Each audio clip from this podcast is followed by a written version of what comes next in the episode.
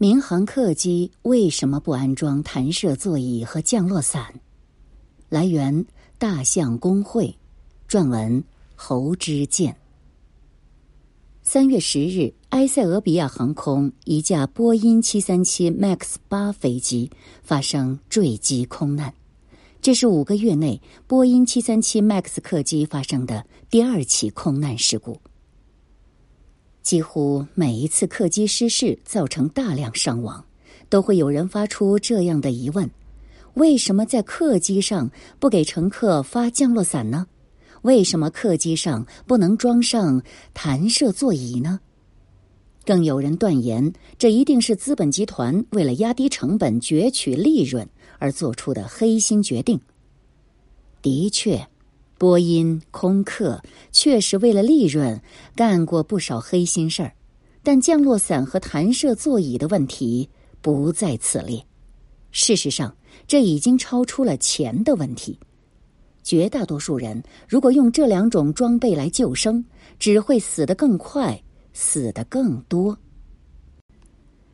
人们对于弹射救生的期待产生于军用飞机。影视作品中常能见到飞行员弹射生还的场景，但实际上这种技术具备极强的应用局限性，根本不具备推广给客机的价值。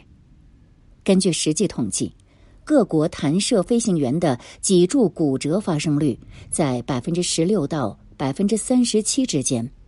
在一九七八至两千年期间，美国空军的弹射人数三百六十二人。死亡率百分之八，重伤率百分之二十，轻伤率百分之六十二。真正能不受什么伤的幸运儿只有百分之十而已。对于相当高比例的人群，身高、体重等生理因素就决定了他们拉动弹射手柄就意味着死亡到来。即使是身体硬件标准符合要求，他还经受过相关的训练。能否在弹射救生中免于无法恢复的伤害，很大程度上依然取决于运气。死法一：座椅高度调错了都会死。二零一二年，中国出口坦桑尼亚的 K 八在地面起飞滑跑过程中出现异常，飞行员双双弹射，前舱飞行员死得相当凄惨。坠落方位在弹射点的前方九十四点六米，右侧十米。救生伞根本没打开，直接连人带椅子砸穿了屋顶。说实话，这飞行员的选择简直莫名其妙。当时飞机的速度非常低，地勤称十五到二十公里每小时，幸存的飞行员称是每小时三十公里的速度。当时也没有全面起火等危险情况，完全可以紧急制动停下飞机就可以了。这架飞机的主要损伤是无人控制以后撞了机头，简单修复以后又继续交付使用。这起事故曾在军迷圈当中引发了一场国产弹射座椅安全性的大争论。很多爱国军迷朋友义正言辞的指出。K 八等很多中国军机在外销时装的都是马丁贝克等外国座椅，所以这起事故不能说明中国弹射座椅就差。不过出事的这一架 K 八，由于坦桑尼亚国比较穷，装备的确实是国产 TY 七 A 型弹射座椅，二零一一年装机，但是弹射座椅质量也没有问题。工作也正常，理论性能保证这种情况下的救生。而这位坦桑尼亚飞行员为什么死了呢？他的死亡原因只有一个：他忘记按自己的身高来调节座椅高度了。他本人一米七一，体重六十八公斤。这个座椅当时的状态是火箭包的档位被设置在三档。椅盆位置处于上极限，按他的身高体重计算，他使得座椅的偏心距状态二点四到二十七点四毫米，超出了安全极限七点六毫米，安全极限是十到三十五毫米。说得更清楚一点，来解释这位飞行员的死因，就是由于火箭推力方向和重心的距离超标了不到一厘米，火箭一点燃就推着座椅向前快速旋转，在旋转的过程中，稳定伞又牢牢的把人和座椅给缠住。这个稳定伞是稳定姿态方向的辅助小伞，结果人已不能分离，救生伞的主伞也打不开，活活被摔死。或许会有人觉得这只是中国弹射座椅才有的问题吧，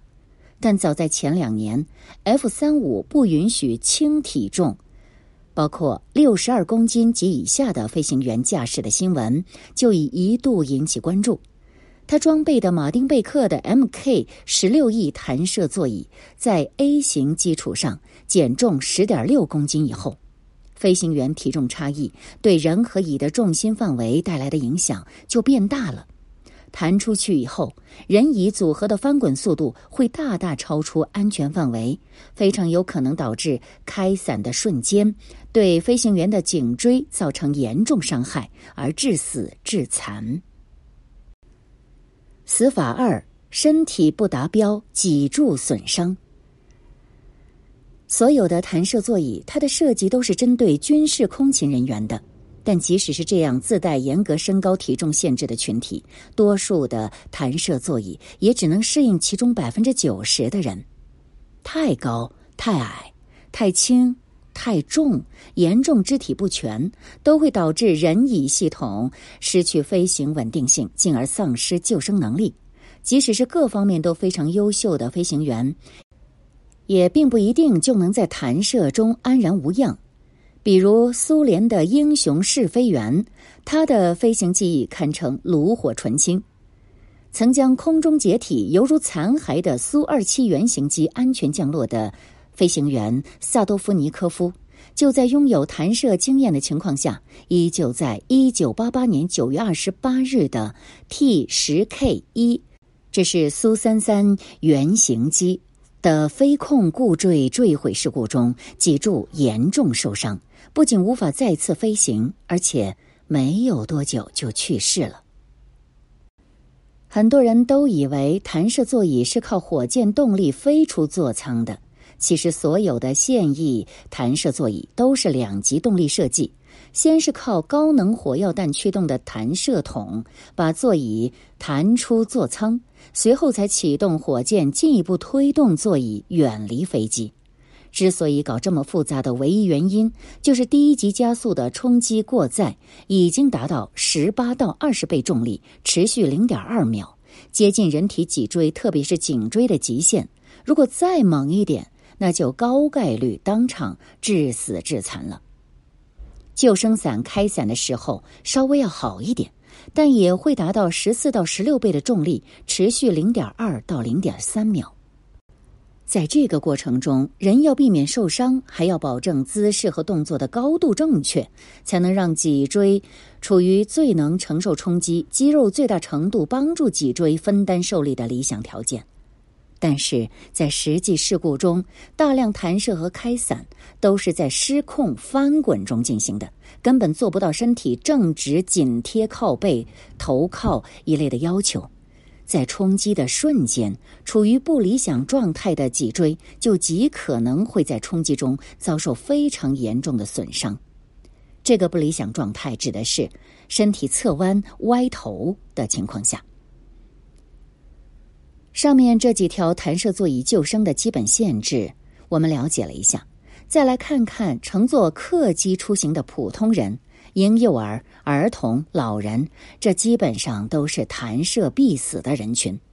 身高体重合适的青壮年人群，能承受弹射过载而不死不残的人，其实也不多。即便是日常负重深蹲训练的健身达人，也没有自信。他的颈椎和腰椎能稳稳的扛住十八到二十倍重力冲击。那如果在生活中连这样的训练基础都没有，弹射救生这个事儿，那就还是别想了为好。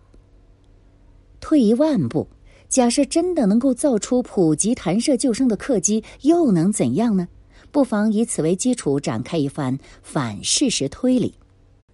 不过，结果是非常明确的：这个客机的整体安全性会因此严重下降，旅客的乘坐舒适性和灵活性将荡然无存，而机票的费用则会暴涨到天价，进而导致新型客机被彻底抵制，在市场上完全失败。而这一切都是弹射座椅的技术要求所决定的。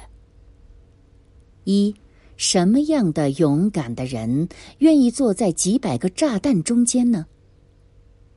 弹射座椅的工作流程中，弹射、加速、开伞诸多环节都是依靠高能火药完成的。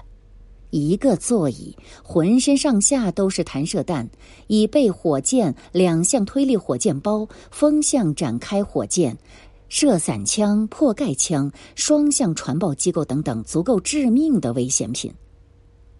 所以，再怎么设计，弹射需要的动作和能量指标都在那儿摆着，火工品数量和总的火药用量不可能减少。不夸张的说，每一个弹射座椅上都带着好几个炸弹，总能量足够连人带椅飞出一百米远那种。一架客机。如波音七三七或者空客 A 三二零，一般装一百五十一百六十号人，即使是打个对折，按七八十人计算，这架飞机上也会多出至少三四百个大大小小的炸弹，哪怕是炸一个或者意外点燃一个，都足以形成灾难性的影响。而且在多次发生的空中恐怖事件当中，也让人必须正视这样一个问题。一定会有恐怖分子把主意打到这些座椅自带的火工品上。受限于工作方式，威力最大的主火箭根本不可能被牢固的掩藏，这就有着太多的办法把它给点燃，甚至引爆了。这种设计本身带来的额外风险已经远远超过现有客机的失事风险，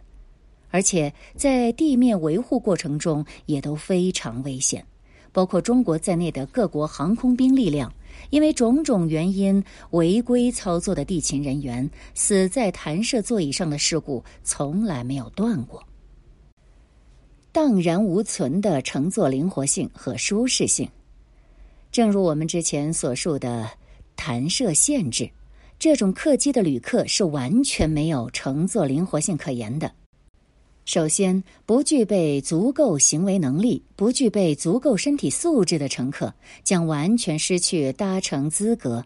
而能够搭乘的乘客必须提前递交身高及体重方面的资料，以便航空公司提前对座位，包括火箭档位、椅盆高度等因素进行设定，并接受弹射姿态训练的详细培训。乘客之间禁止互相交换座位。客机上经济舱的座椅舒适性本来就够差，加上弹射座椅，这舒适性就更差了。至少绝不允许乘客中途自由变动靠背的角度。而且，弹射座椅确保安全的必须措施就是紧急状态下对人体的有效束缚。而要保证这一点，乘客的肩部、腰部、腿部就必须与座椅完全贴合上。仅仅有束缚还是不够的，乘客还必须从头到脚有足够的防护装备。它们包括头盔，这起到三重作用：防止外物撞击，阻挡高速气流吹伤眼睛，顺着鼻孔和嘴对呼吸道、肺部及肠胃造成严重伤害，减弱弹射座椅各个火工品工作时的爆轰冲击波和噪声伤害。氧气面罩。防止人在弹射过程中因为高空缺氧而导致的严重损伤。另外，还要穿上阻燃材料制成的飞行服。相较于战斗机，弹射座椅的火箭尾焰灼烧客机座舱内部的情况将会更加严重。那么，再问一下你。你愿意被裹成一个粽子，直挺挺的被安装在飞机座位上呢，还是乘坐目前虽然狭窄但仍能忍受的经济舱座椅呢？弹射座椅带来的天价机票，弹射救生座椅肯定需要一个飞出机身之外的干净通道，这就要在机身上开一个很大的洞，而飞机上的每一个大开口都对机身结构的强度和刚度性能形成巨大破坏，因为强度导致它不易破坏，刚度让它不易变形，需要围绕这个口子做出非常强壮的成立结构进行额外补偿，这就意味着巨大的重量以及设计和制造的成本。轻型教练机用的轻量版弹射座椅，比如马丁贝克 Mk 十六 L，单个重量呢也在四十七点六公斤，性能倒是刚刚够喷气客机用。座椅更重的同时，客机的地板还要显著强化，以应对弹射的冲击。要满足给一飞机的人都装上弹射座椅，这意味着什么？一架波音七三七或者 A 三二零级别的客机，至少要在机身的表面成立结构上开七八十个大洞，这个地板还要空前进行强化。以现在的工程技术，一定要去做呢，也未必做不出来。只是额外的结构补强重量，会把飞机底部货舱的货运重量指标占用殆尽。而这原本是航空公司盈利的重要部分。为了避免弹射座椅之间的互相干扰和冲撞烧伤，乘客之间也必须拉大间隔。我们之前直接把乘客数量减半，就是因为这一点。实际上很可能还要继续减少，这就意味着要贵得多的飞机运行成本，反而只能由少得多的乘客来分担。但设计制造、燃油消耗带来的成本上升了，在票价上升的因素比重中，大概率是一半都不到的。最关键的是弹射座椅的检查、维护和保养成本，比如对爆炸品、更高的库房设计建造标准、严苛的周边规划以及严格得多的日常管理维护，都将意味着巨额开支。相关人员需要更高的资质，而且原则上不允许加班倒班，不允许下达劳动量的硬指标，这都需要更高的工资和福利来保障。这种养护成本可比现在军队的要高得多了。一个战斗机团，二十四架飞机，飞机上撑死也就是三四十个座椅。如果客机上装上弹射座椅，单一架客机就是两个战斗团的规模。而一个航空公司又会有多少架客机？又会带来多大的地勤压力呢？所有这些因素叠加在一起，这机票的价格必然要暴涨，十倍都打不住，这是高概率事件。否则，这个航空公司就等着破产倒闭好了。再说到关于客机救生的问题，还有些人质问：为什么不给乘客配备降落伞？这个问题呢，多少还是比弹射座椅要靠谱得多。历史上既有通过舱门跳伞跑路的客机抢劫犯，比如大名鼎鼎的库珀，也有毁灭性试验中的试飞员——波音七二七撞击沙漠研究坠机，飞行员中途跳伞离机。但我们在这里必须要给大家强调。这些跳伞都是发生在客机飞行可控、平稳的状态下。假设允许各个舱门在飞行中打开，在现代客机的空难中，超过百分之九十都出现在起飞和降落阶段，这个高度通常是非常低的。在这种情况下跳伞，就算是你老早就站在打开的舱门边上跳，留给人的反应时间也是非常短的。你不是专业的跳伞运动员，你也不是跳伞资深爱好者，你这一跳下去，通常也是凶多吉少。要知道，跳伞是一种复杂的技能，生活可不是游戏，不是捡起装备就能自动获得技能的。不会跳伞，却要你硬赌一把，生还几率并不比从几十米高的大桥往水面跳来的高。而且我们必须要强调，现在普遍采用下单翼吊舱布局的客机，前门跳伞就是找死，因为被吸进发动机撞上机翼的概率太高。如果从中间或者后面应急门去跳，也大概率会被卷进发动机的喷流，这个结果也是九死一生。不仅要让一架客机动辄一百多号人安全离机是不可能的，就算一个人也有好几十公斤重。如果所有人都急剧的往机尾方向的应急门方向移动，这就会对飞机的重心造成严重影响。此时，飞机对飞行员操控的反应会变得过度敏感、过激，重心后移导致飞机稳定性下降，最终导致飞机失控更为剧烈。这种推论并非危言耸听。在过往已经发生过的空难中，事故原因是货物固定不当，甚至没有固定。在飞行过程，特别是爬升中剧烈滑动的案例，并不只是一起两起。很多人说到空难，就只想得起无一生还的团灭坠毁事故，但实际上有大量事故最终是成功或者半成功迫降的，大部分甚至全部人都能得以生还。这其中，机上的乘客保持相对良好的应急秩序，飞机重心得以平稳不变，使飞行员仍然能尽力掌控飞机。乘客在安全带的保护下做好防冲击准备，这是能够幸存的关键。如果给乘客配发降落伞，鼓励超过百分之九十根本没有接受过跳伞训练的人在危急关头自寻生路。死的人一定远比今天要多得多。当然，当前的航空安全依然有很多可以改进的地方，但呼吁普发降落伞和安装弹射座椅并不能起到作用。波音七三七 MAX 八这样的安全事故，最好的回应就是用钱投票。你的每一次市场上的自由消费，都是你在这个世界上为自己做出的选择。消费者、航空公司、客机制造商，这压力终归是要逐级反馈传递上去。只要汇聚的力量足够大，就算是波音这样的大佬，要么认错改进，要么不断透支信誉和口碑，最终完蛋。在历史长河中消逝的这类企业太多了，但依旧容得下一个波音。